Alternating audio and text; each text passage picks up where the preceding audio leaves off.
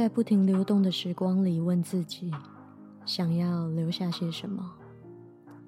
又是哪些过往的生命经验塑造了今天自己的模样？什么样的我会做出什么样的选择？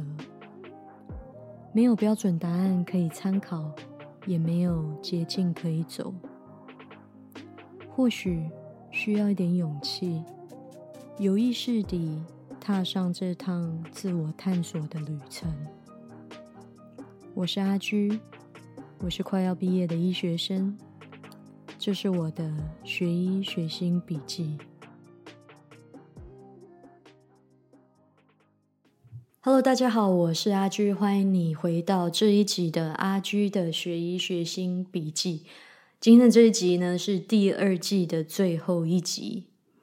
哇，我真的好久没来录 podcast，我觉得我的听众可能都走光了吧。如果你现在回来听了这一集，真的是非常感谢你啊！继续的有在关注阿居的学医学经笔记。过去的几个月呢，非常的忙碌哦，因为发生了很多的大事情，人生中的大事情，比如说。我毕业了，耶！我从医学院毕业了，那这真的是一件很大的事情。然后，呃，医学系的这整个最后一年的专注都是在于毕业以及要申请到住院医师这件事情上面。光是这件事情讲起来可能几个字，但是背后的工作真的非常的重跟忙碌哦。所以这一年呢，也就是第二季。我所录 podcast 时间真的很少，基本上今天这一集就是第十集嘛，嗯，真的是一个月只有机会录一次，变成月更的一个一个频道，有点遗憾，但是也真的是没办法，我尽力了。所以我想要利用这个机会来回顾一下过去这一整年都发生了些什么，真的是做了很多大事情，做了很多大决定，然后。有很惊喜、很开心的事情，今天都要来一一跟大家分享。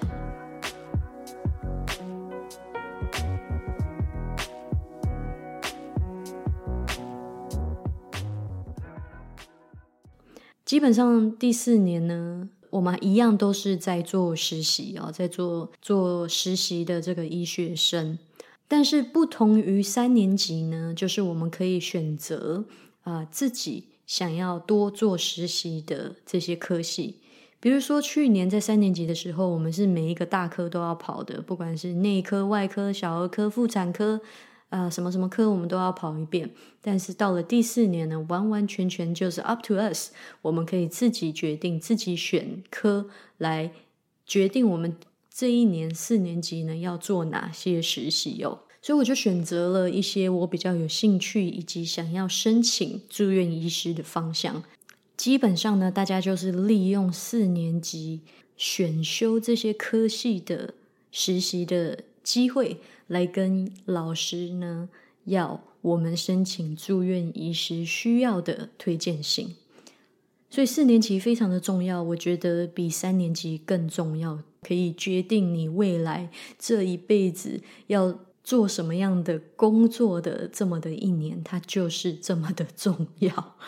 因为在这一年，在三年级的时候，如果你在病房里，在临床上面，你如果什么东西不懂，什么东西不会，没有关系，你就像一个新进来的小白兔，大家都可以包容你跟原谅你。但是你今天四年级了，你已经 almost。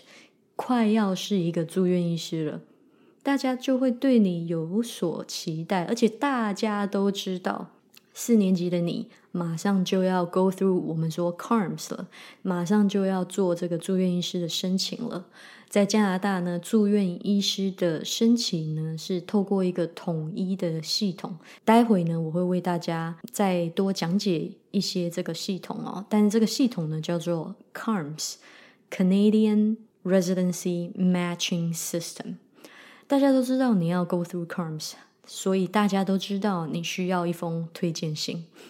那就是导致什么？当你在做实习生的时候，你就没有办法像三年级一样那么的自在一点。因为四年级的时候，大家都会，人家没有，但是你自己心里面也会觉得说啊，大家是不是都在看我怎么表现啊？表现的好不好啊？他们要评估我啊，才能给我这个啊推荐信啊，什么什么的，所以就会有一种隐形的压力存在。所以在每一个选修科系，你要去那个地方实习的时候，都要做很多。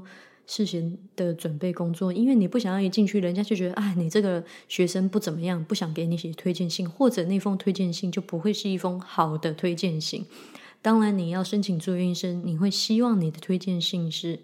嗯，我们说 a strong as possible，就是嗯，他能够写的越好，把你写的呃越越赞越好嘛，对不对？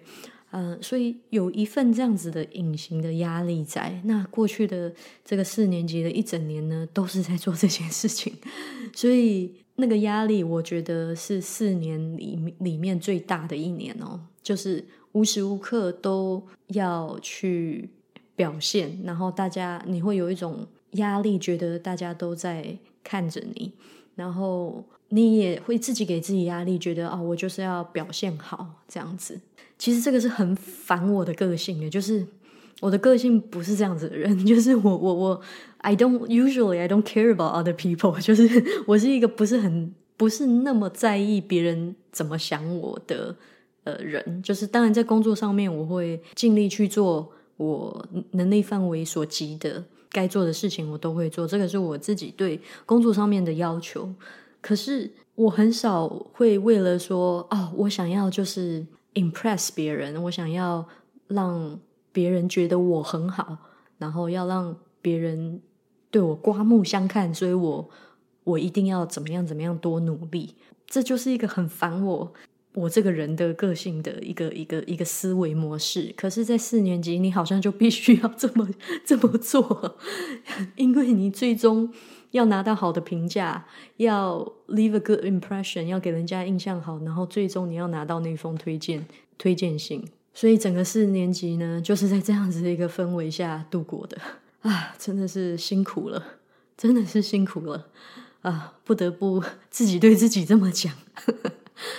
那啊，我刚刚有说到 CARMS 哦，CARMS 它是一个什么样的过程呢？呃，全加拿大所有的。应届毕业的医学生都有机会，都有这个选择可以参与 CARMS 的过程。那当然，你不一定一定要是应届的毕业生才可以参加 CARMS。你如果诶前两年毕业，但是你决定医学院毕业以后，你不要马上做住院医师，你也可以呃自由的选择多等几年再做住院医师。但是大部分的人呐，都会去参加 CARMS。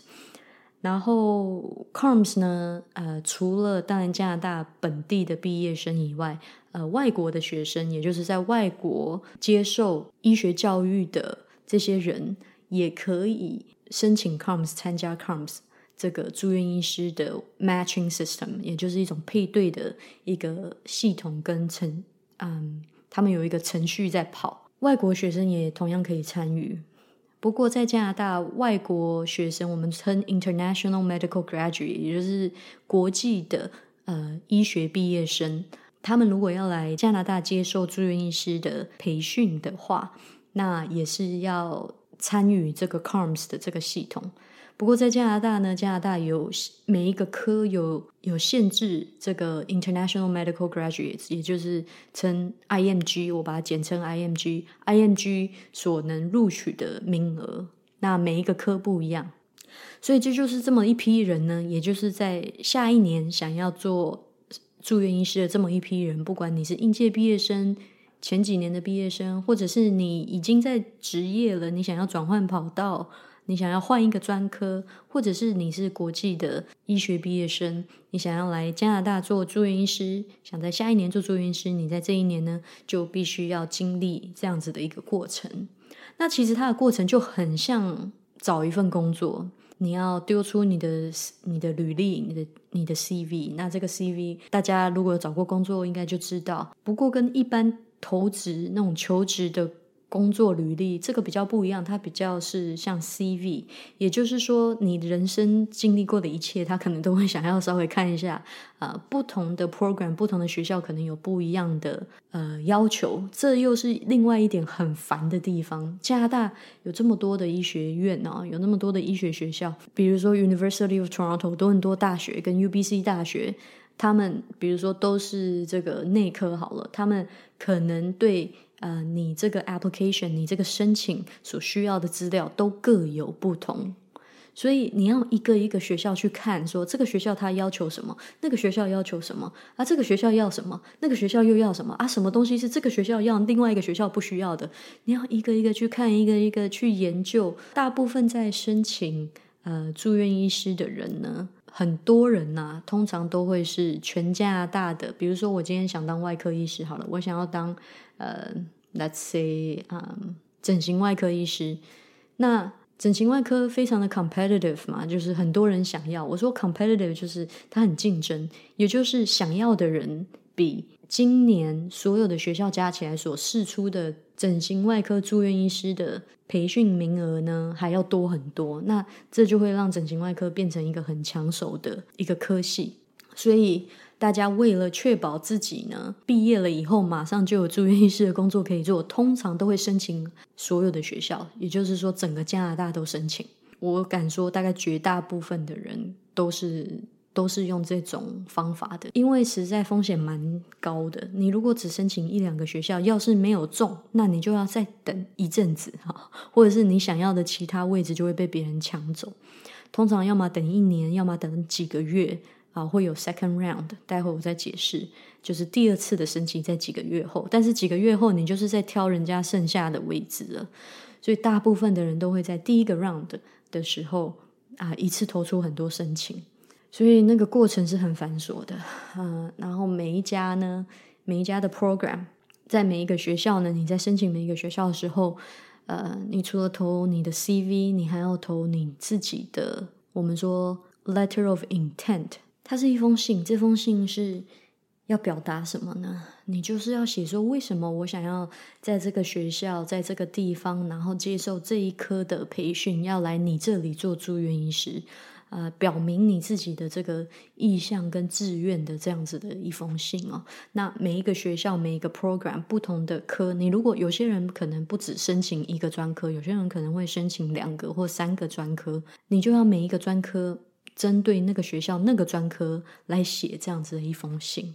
啊，所以这就是所有的这些书面上的工作。那还有我刚刚之前提到的，你要去确保你今天的那些答应你说要帮你写推荐信的这一些老师啊，真的去写了这些推荐信。那通常我自己的做法呢，就是我一定会在口头上面问了以后呢，一定会再寄一封 email 啊来。来给他们，但是为了帮助呢，他们写这封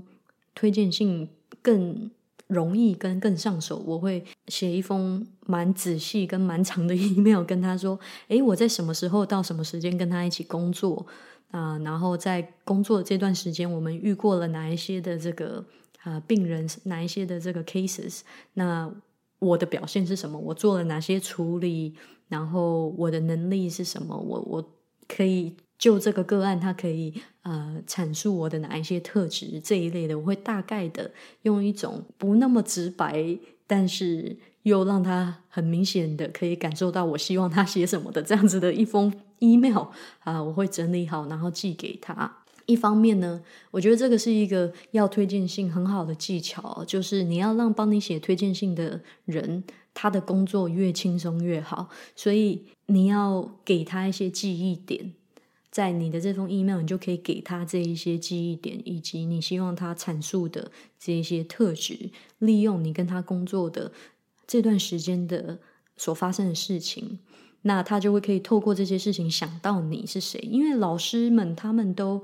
看过非常非常非常多的医学生，他们不一定会记得你是谁，所以通常我还会再附上一张自己的照片哦，来来提醒他我是谁这样子。所以这又是一份工作，你知道吗？这又是也是要花时间去好好写这个 email 的。好，我们有了推荐信了，有了 letter of intent 这个意向书，然后有了履历。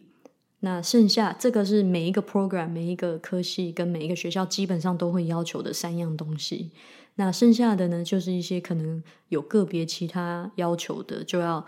各自去看这个学校这个科系的它的 requirements 是什么，就要单独去看了。这些书面资料通通准备好以后呢，我们就会上 COMS 的网站，把这些文件一个一个。上传到这个 COMS 的网站里，然后再透过 COMS 的网站呢，把这些资料呢一个一个的分配给每一个我想要申请的学校以及那个学校的哪一个专科。嗯，非常的复杂。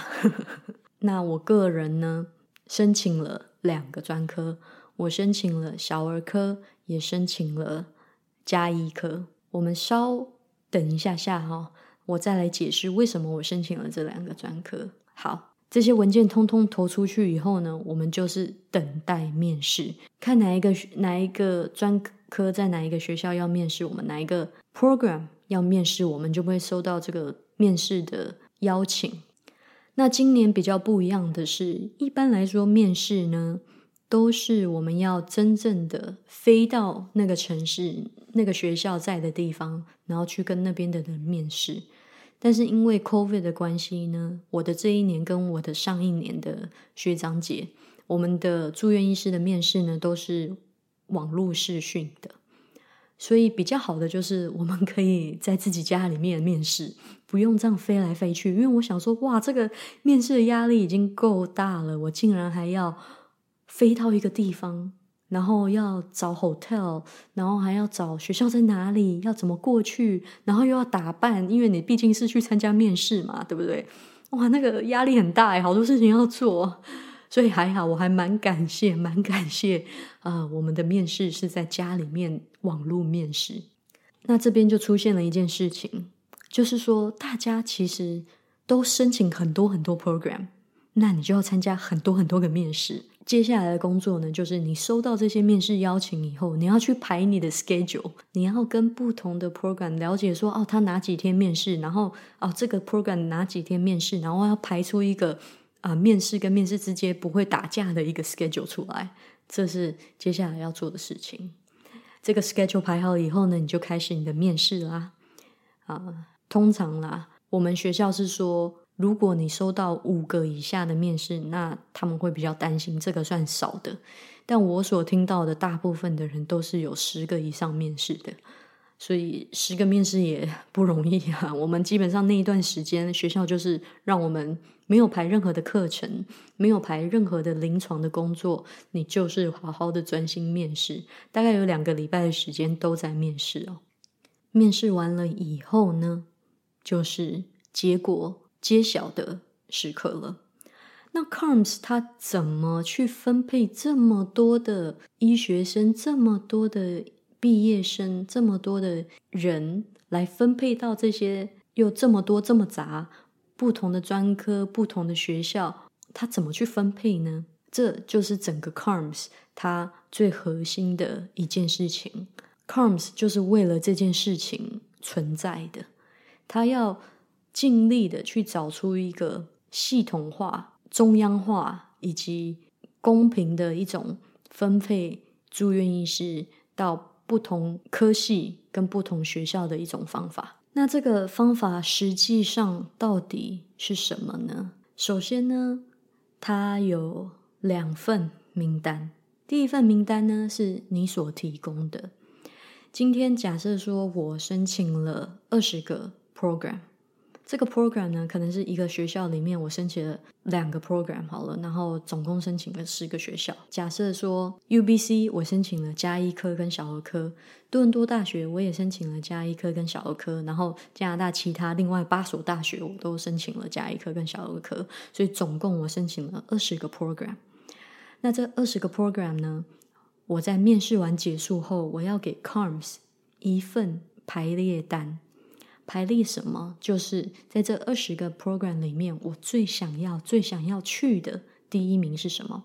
就像志愿单呐，我的第一志愿是什么？第二志愿是什么？第三志愿、第四志愿，然后排一到二十这样子，然后我会交给 COMS。那每一个 program 呢，每一个学校，它也会提供 COMS 一个他们比较想要、比较希望的这些申请者的名单。他们第一名想要录取的是谁？第二名是谁？第三名是谁？第四名是谁？然后这样子一路的排下来。有了这两份名单以后呢，COMS 他就会背后有一整个这个计算演算法哦，就是比如说他看我的名单，第一名是 UBC 小儿科，然后他就会看，诶 u b c 小儿科今年有几个名额啊？假设说有十个名额好了，然后呢，现在。这一刻还有没有名额？哦，还有一个位置，那我就暂时的被放到 UBC 的小儿科里，然后他的这个电脑系统就会继续跑，跑下一个人。诶，下一个人他的第一志愿也是 UBC 小儿科，然后他一看，诶 u b c 小儿科的位置已经满了，我刚刚好占据了最后一个位置，那他就会看一下 UBC 给他提供的这个名单，我跟这个人之间谁的排名比较前面。如果他的排名比我前面，那这个位置就是他的了，就不是我的了。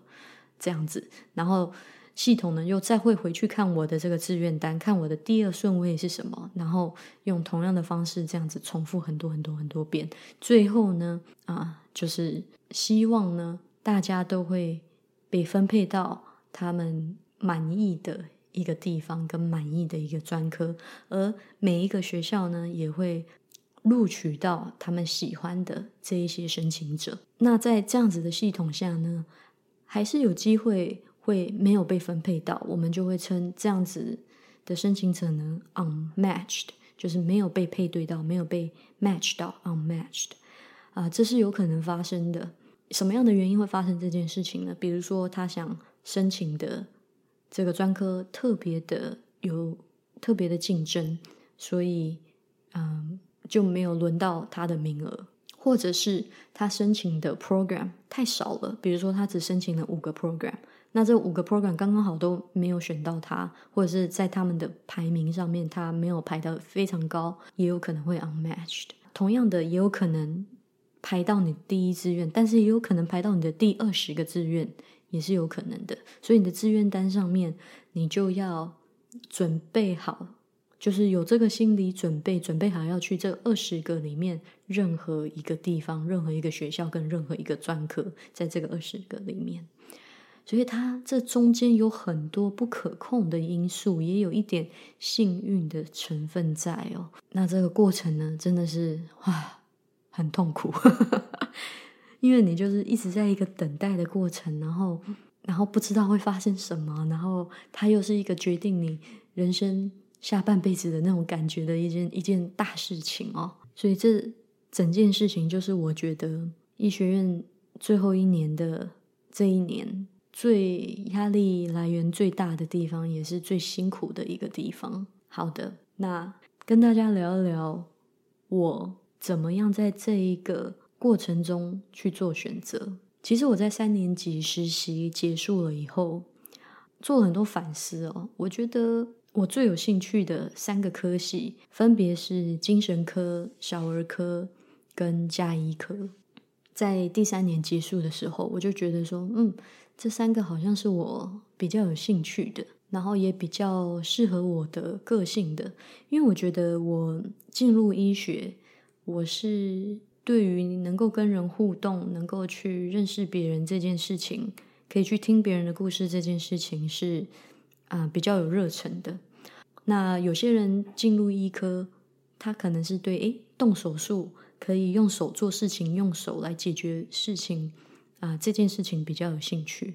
那其实我在很开始的时候就知道说，诶，我比较偏内科这个部分。那内科就是不用动刀的啊这些科系，所以我这整个学医跟决定要做什么专科的这个过程，我觉得。不断不断的在反思跟认识自己，我觉得这也是很大一个原因。为什么我的 podcast 频道叫做“学医学新笔记”？因为学医的过程中，除了学医学的知识以及技术以外，很大一部分是在认识自己，然后去理解别人。那在认识自己这个部分，真的是有很多的反思。那我觉得在去年这一整年，我就不断的在想说，OK，我现在知道我有个方向，我大概就是加一精神科、小儿科，但是我要怎么去决定我最后到底要怎么做呢？因为别忘了，在 Carms 的那个最后一刻，我是要给他一份志愿单的，而我怎么填这个志愿单？非常的重要，因为在 Carms 这个配对过程中，电脑就是依照我这个志愿端去帮我配对的，所以我还是要必须做一个决定，就是我的第一志愿是什么，在哪个学校，什么专科，要做这个大决定。那我觉得整个四年级的过程哦，其实就是在让自己可以更知道说自己做这份工作。跟这个专科到底是不是真的喜欢的？我觉得有两个层面来讲哦。当我在面对选择跟考虑一个专科的时候，呃，我想的是两个层面，一个是这个专科本身的内容含量是什么，比如说精神科，精神科的需要学的这些知识是什么，它的内容是什么，它的 content，它主要在学什么，以及这个工作本身。因为精神科医师是一份工作，他的工作需要做些什么？他的工作环境怎么样？他的工作待遇如何？所以，我们说 there's the job and there's the content. Job 就是你每一天需要做什么，你什么时候上班，什么时候下班，需不需要值班，什么什么什么这一些工作上，你每一天每一天都要面对的事情。然后第二个是内容本身，精神科本身的内容是什么？我都是从。这两个方面去去去思考，以及去去感受，我在那个当下是不是真的喜欢的？那当然，经过了三年级的实习以后，我是蛮确定这三个专科我都是有一定程度的兴趣跟喜欢的。但是你可能会说，嗯，那你是不是就申请了三个专科呢？就 Coms 的时候就申请三个专科就好啦，然后每一个学校都申请。哇，你听一下，三个专科，每一个学校都申请，这后面的工作有多少？我刚刚前面已经解释过了啊，准备工作实在太多了，没有那个时间。当然，我有认识人是真的申请了三个专科哦，然后全加拿大都申请，但是我仔细想了一下。我觉得我还是选三个里面选两个申请就好了。大部分的人都会申请一到两个专科，我自己就觉得说我我不想要那么辛苦，我只想申请两个专科，所以我就必须要在这三个中放弃其中一个。那我当时的想法是这样的，因为我在做精神科专科的实习，在三年级的时候是我是我第一个实习啊，有在追我 podcast 的人。应该就知道我的 podcast 最初最初的最前面几集就是在讲精神科，因为那个真的是我刚开始做实习医学生，超级超级菜鸟的时候第一个做的实习的科目，所以我就想说，哎，那个时候我就觉得对精神科非常有兴趣，那我就想说，在四年级的时候也是把它排前面一点，去再次确认说我是不是真的对他有兴趣，然后之后排了小儿科，也排了加医科的实习。最后呢，我的选择是我申请了小儿科跟加医科。为什么？因为我个人我觉得我比较喜欢做一个 generalist，也就是什么都懂一点的这样子的一个形态。然后，当我遇到我不懂的地方，我可以再转介给更专科的医师。那精神科呢？它是基本上它是一个精神专科的 specialist，他们所 focus 的就是在精神疾病上面嘛。比如说，他们就不会看气喘啊，或者是其他这一些病症哦，他们就是看精神疾病。那这个对我来说有一点点的太精了，这样子，我觉得我可能还没有办法放弃，或者是说我对所谓的 medicine。开药治疗跟其他的身体上面，不是大脑跟精神上面的疾病，而是身体上面的疾病，还是有兴趣的。所以我就觉得，哎，精神科虽然真的很有趣，我对精神的精神科的 topic 也都想去学习跟认识，但是成为一个精神科医师，然后这辈子只做精神科的事情，我会觉得说有一点太精了，我会少看到以及少经历很多医学上面的其他东西。那小儿科跟加医科呢，他们所涵盖的范围就很广嘛。我比较喜欢这样子，我可以学习到很多东西。我比较喜欢这样子的专科。然后，当然，因为他们很广泛的原因，他们也有很多精神科的成分。尤其加医科、小儿科这两个科系都有很大的精神科的成分在。所以，不管你是加医科医师还是小儿科医师，你都要有一些精神科的 training 啊。以及就是在临床上面，你很无法避免的，就是会遇到有精神科需求的病人。那我如何在小儿科跟加医科去选出，诶，我这个自愿的排表要哪个排高一点呢？其实，在这个地方又遇到了一个很纠结的点，就是我要我是不是想留在温哥华多一点，还是想要某一个专科多一点？因为在我排志愿单的时候，我可以排说。比如说温哥华的专科的 program 全部都排在前面，不管哪一个专科啦，只要是温哥华的我都排在前面，然后其他地区的我就都排在后面，或者是我可以把加一科全部都排在前面，因为我更想要加一科，然后我不管去哪里，我就是想当加一科，或者是把小儿科都排在前面，我不管去哪里，我就是要小儿科，我就可以这样子做，它就是一个排第一志愿的时候。排这个志愿单的时候，需要去考虑的一件事情，又面临了选择了，就是不断的在面临这些选择。那我后来做的决定就是，我想要小儿科多于加一科。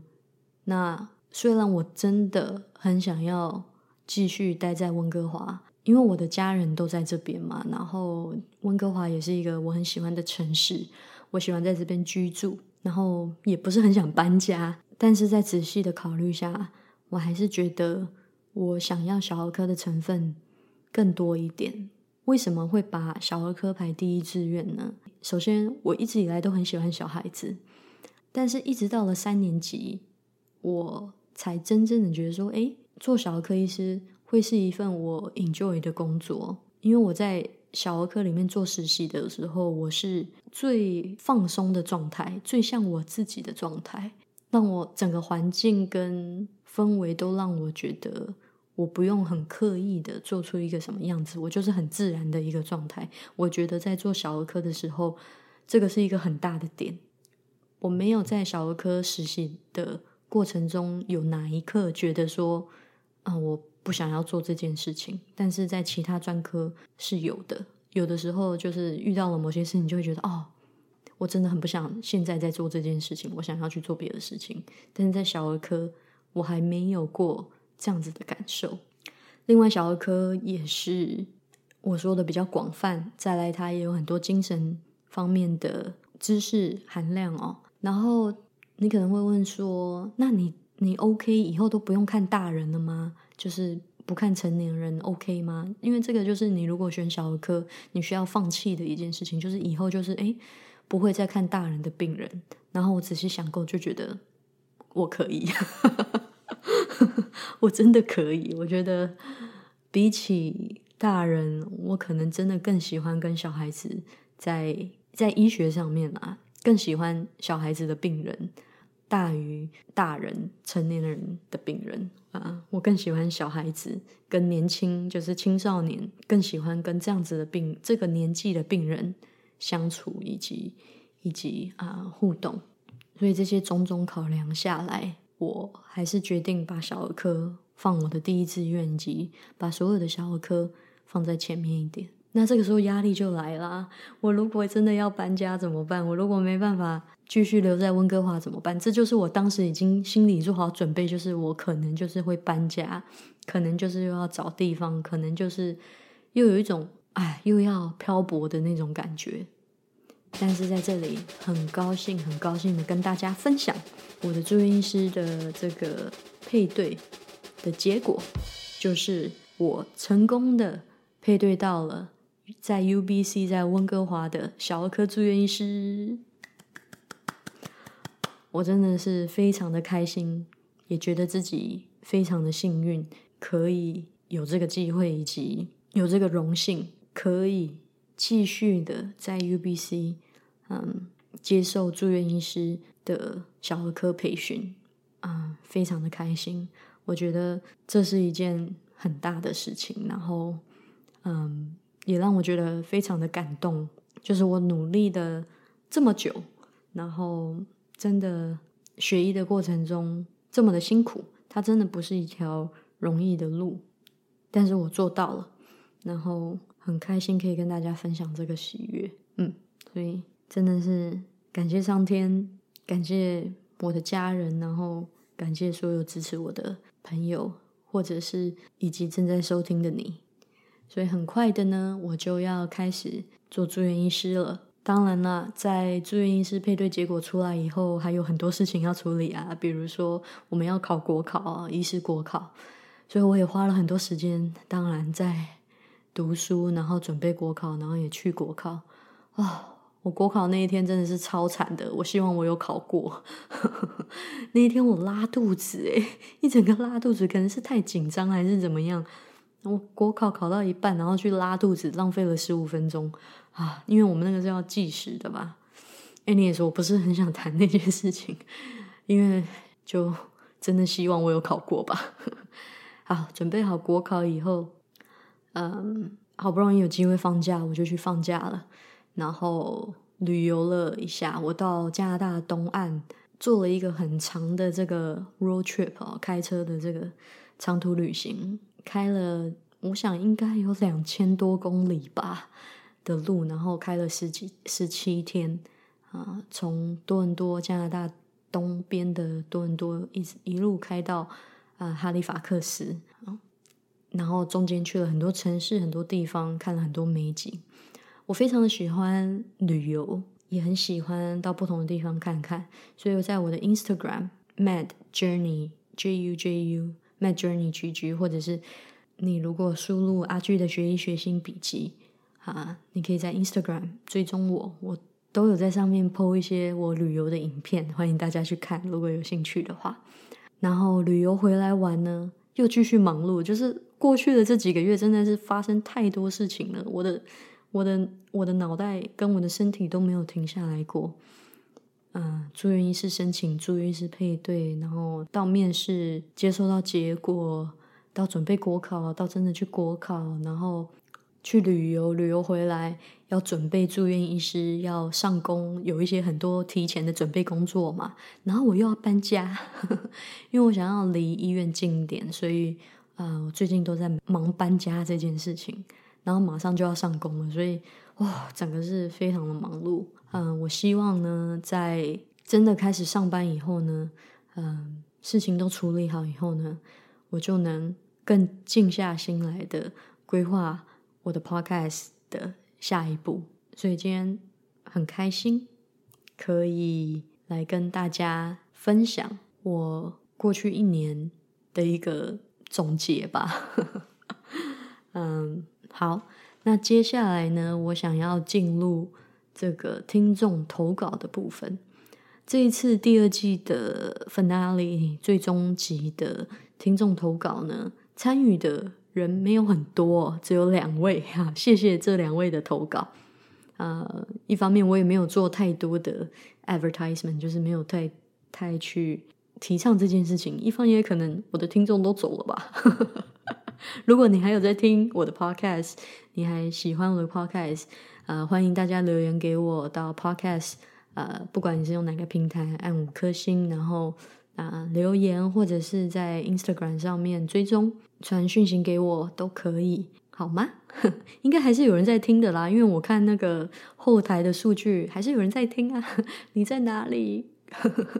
赶快来我的 Instagram follow 我，然后给我留言好吗？我才知道你有在听。好，那我现在进入这个投稿的部分。第一位听众呢，叫做 Michelle，他呢也是一名医学生哦。他说他最喜欢跟印象深刻的一集呢，是这个阿居的职业转换记，然后如何面对选择。他说他自己一开始也是念别的科系，后来毕业后才念医学系，那听完我的分享呢，觉得经验很类似，呃，心境上的转折也非常的类似。嗯，谢谢你喜欢那一集哦。那他想对我说的话呢？他想问我说，什么时候想要开始当医生的呢？又是哪个 moment 或契机，让你下定决心要放弃原先的职涯，考取医学院的呢？好问题。嗯，我好像之前有讲过，就是嗯，我之前在生物科技产业工作嘛。那其实读医学院这件事情，在我大一的时候有种下一个种子，就是我当时有一个机会去做 job shadow，也就是去呃到一个医师诊所，然后稍微看一下他在干嘛。但当当然当时我就是一个大一的新生，然后对任何专业都一窍不通，嗯，但是他就种下了一个种子，就觉得嗯好像还不错。可是我后来呢，我当时在高中毕业的时候是对 business 还有 science。啊，是对 business 有兴趣。我当时高中毕业的时候是对 business 有兴趣，所以我申请的全部都是商学院。那商学院很可惜的，我没有进，就是 UBC 的商学院。嗯，虽然有进别的学校商学院，但是我当时决定就是要读 UBC，不想去别的学校。嗯，所以你也也过了一个很迷惘的时期。后来对 science 也有兴趣，就是嗯。后来决定在本科的时候还是读 science，然后觉得说，哎，商学商学院的东西，说不定我以后还有机会出了社会，或者是呃再晚一点可以再学。所以我当时大学毕业的时候就抱着说，我想要学点别的东西，然后我想要出去社会看看，我不想要一直待在学校，所以我就读了一个生物科技的。硕士，那我当时读的那个 program 呢，它是很 business 呃 focus 的，就是它里面所教的内容基本上就是 MBA 的课程，但是它专注于生物科技产业，所以它就有点像专门为这一些 science 毕业的学生，然后加强他的商业背景跟商业的这个知识。让你可以以后在生物科技产业找到一份还不错的工作，尤其这个 program 又有实习的机会，所以我当时就看中了这个 program，因为我可以在这个 program 很容易找到在生物科技领域里面的工作，所以我在大学毕业的那一刻做了这个决定。那这样一路走来，后来工作了几年，嗯，我觉得不是有哪一个突然的 moment，或者是哪突然灵光一闪，就觉得说啊。我不想干了，我就是想要去读 医学院当医生。它是一个过程，其实它是一个每一天，在我在生技公司下班以后回到家，我的感受，以及我在工作上面啊，每一天每一天的感觉。嗯，我当时是工作了几年下来，觉得说，嗯，这好像不是我真正想要的。嗯。我好像可以做一点别的事情，我我没有办法想象自己一直在那个位置，一直在那个领域里面做一辈子。嗯，应该是这样想，就是说我把整个放大来看，我觉得我没有办法在那个工作做一辈子，然后可以很开心。这样我会觉得说啊，这样子的工作，不管我以后是不是有升职，做一辈子我不是那么喜欢，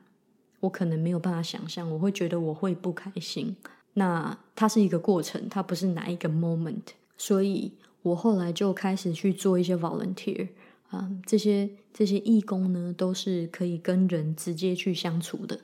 因为我想说，假设说我对我想要申请医学院的话，我应该要多培养自己跟人相处的能力，而这个人呢，而不是不是一般的人，而是跟我很不一样的人，或者是他是特别的脆弱的人。不管他今天是生病，还是他啊有一些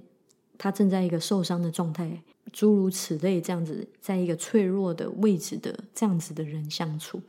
所以我当时就去做了自杀防治专线的义工，然后做了安宁病房的义工，做了这些义工以后，嗯，也是做了一阵子哦。这些义工，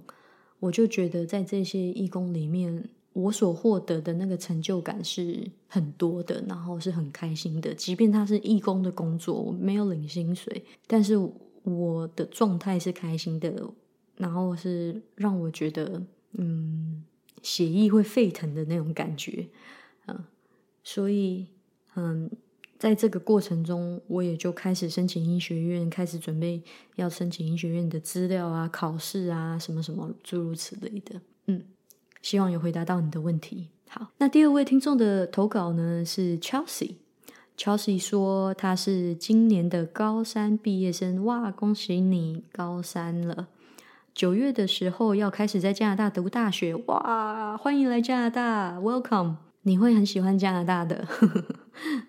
呃，从小因为家庭因素，所以对于医疗医学很有兴趣，心思细腻呢，常常想很多，庸人自扰，慢慢的在朝着更放得开的自己前进。嗯，我觉得我可以呃理解，就是啊，心思细腻的人会有很多。呃，小剧场吧，或者是呃小内心、小内心的世界，因为我觉得我也是这样子的人。嗯，你现在才刚高三毕业嘛，所以你还有很多机会跟时间去朝着你你现在说你要朝着更放得开的自己前进。我觉得你在这个年纪有这样子的认知是一件很棒的事情，因为我觉得我我在高三毕业的时候，十八岁，我我都。没有认知到说我要更放开这件事情，我还很自以为是的觉得自己已经是一个很放开的人，可是真的没有。其实现在回想过来看，我觉得我那个时候非常的避暑，就是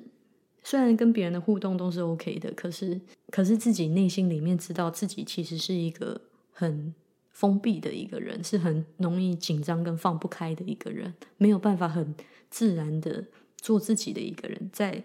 我在你这个年纪的时候，然后我一直到我觉得哇，可能二十五岁以后吧，才更认认知到这件事情，然后才慢慢的把自己放开。我觉得你在这个年纪可以认知到这件事情，真的是很棒。